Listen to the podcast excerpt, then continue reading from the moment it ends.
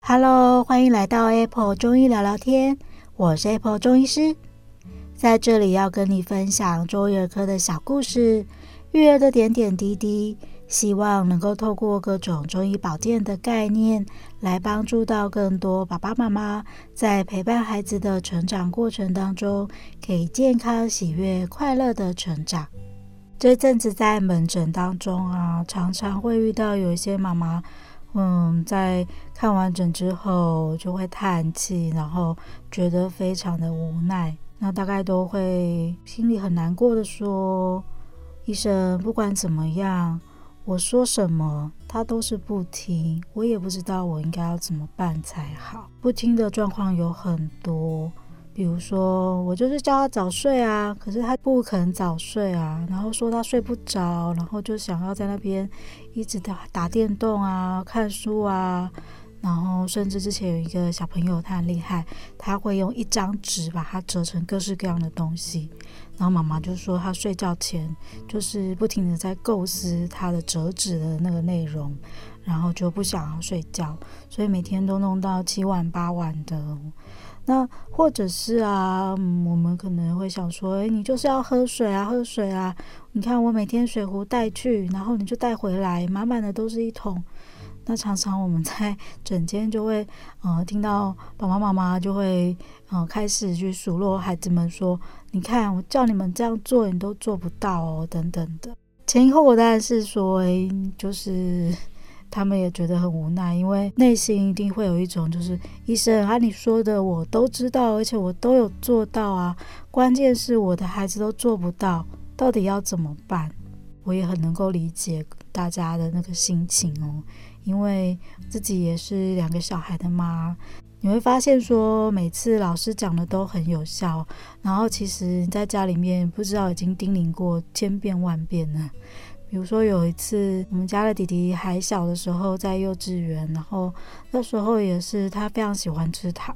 所以你就会每次都跟他说不要吃糖果，这个对身体不好啊什么的。但是他就是有时候有听，有时候就是还是会忍不住就去偷吃糖果这些。那有一天，就老师在学校就说，不吃糖果真的很不好，会让你蛀牙。那结果回到家之后啊。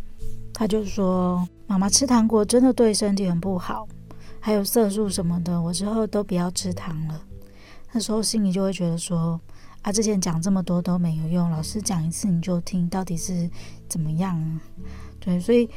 其实心里会觉得很无奈。但是啊，我其实发现一件事，就是说在门诊很多时候啊，孩子们也有一些内心的小声音哦，他们会觉得说：“啊。”你要我做的事情，我都做不到啊，所以我怎么有办法可以听得进去？所以就是这个样子。爸爸妈妈觉得说，我怎么讲你都是不肯听；小孩子觉得说，你讲那些我都知道，可是我做不到。那到最后当然就不就没有办法有什么好的结果喽。那这时候应该要怎么办呢？其实啊，我们很重要的就还是要去理解一下孩子们的声音。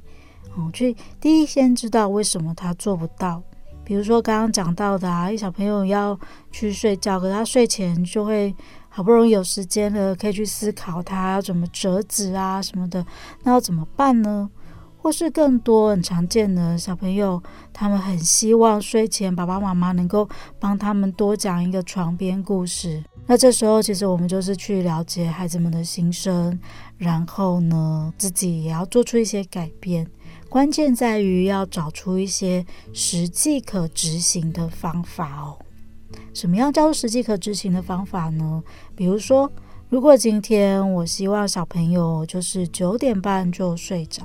可是每次九点他躺上床去，然后就开始不停的聊天啊、翻来翻去啊、讲话啊什么这些的，要怎么办呢？这时候一定不是说，哎，来诊所啊，我给你开一些安神的药啊，什么之类，这些其实是没有用的，因为他的关键在于他真的很想要跟你讲话，这时候他根本就是盯着的，所以我们可以给他多一点的时间，比如说我可以提早一点去上床睡觉，那好吗？如果真的九点到九点半要聊天，聊不完都会聊到十点，那我可不可以提早一点，八点半就进去就上床去聊天，然后聊到九点半就睡着？嗯，这是一个方式，就是诶，我们就早一点上床啦，那至少我们可以早一点去睡觉。那或者是啊。嗯，有些小朋友，你他已经习惯十一点睡了，然后你一下子叫他说：“哎，你九点去给我睡觉。”他一定躺在床上，然后翻来翻去，怎么都睡不着，因为他的生理时钟早就已经被建立啦。十一点就睡着那种状况，他怎么可能一下子九点就睡得着呢？所以每天提早个十分钟、二十分钟上床就好。比如说，第一天是十点五十，第二天是十点四十，慢慢慢慢的去把他的整个时差把它调过来，这样比较会是可以啊、呃、无痛的方式让他早睡哦。那有些孩子他可能是因为不够累，所以睡不着，所以这时候呢，可能就要想办法让他白天的活动多一点点等等。关键啊，有没有发现？就是你要去了解一下原因，然后去找到方法。而且是他可以做到的方法哦，嗯，绝对不是说好，你现在就给我去睡觉，然后躺在那边还是得要躺两个小时到十一点才才睡得着。这样子其实像这种你也心累，然后他身体也累的状况，都可以获得改善哦。那像是喝水啊，之前其实就有提醒过大家，嗯，可以找到一个实际可以做到的方式。通常小朋友他也不是不愿意喝水，只是说他可能一下课就很想跟同学赶快出去到操场玩啊，或者是也有孩子们跟我说啊，因为老师都没有下课啊，所以我们根本就没有时间可以喝水啊。然后像这样子的状况的话，嗯，还是可以跟他做一些约定，约定就是好，那你只要听到钟声，下课打钟，你就喝五口。而且是把时间跟量都要规定好，这样子啊，是一个实际可以做到的方式。然后不断不断的提醒他这件事情，绝对会比你提醒说，嗯，每天都要喝水，然后每天都要喝三瓶水，像这样子的方式还要更加有效哦。那还有一个很重要的就是，如果孩子们真的因为这样子有所改变了，那我们呢，就要适当的给他一些鼓励哦。最好是一开始的时候，你就可以先跟他做好一些约定，比如说，如果你这礼拜状况都很好，都有认真的喝水了，那我们就可以有一些呃小小的奖励。那但是约定好了就是约定好了，到。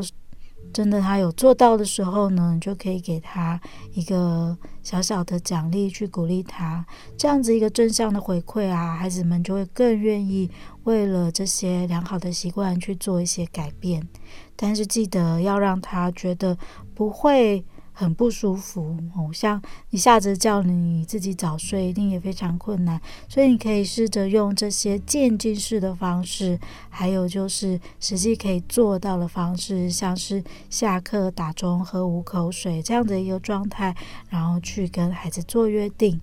那并且给予一些小奖励，相信。嗯，自己就比较不会常常会觉得说啊，不管我怎么说，他就是都不听啊。他其实很愿意听，只是他听了也做不到，他也不知道该怎么办。我们跟他一起想想实际可以做到的方式，然后他其实就可以更容易的一起达到彼此想要达到的目标喽。今天跟大家聊聊的部分就到这里喽。如果你身边也有一些朋友啊，或是家人啊，常常跟你抱怨说：“哎呦，那个小孩哦，真的是不管怎么样子，他就是不听。”那你也可以分享今天的这期节目给他哦。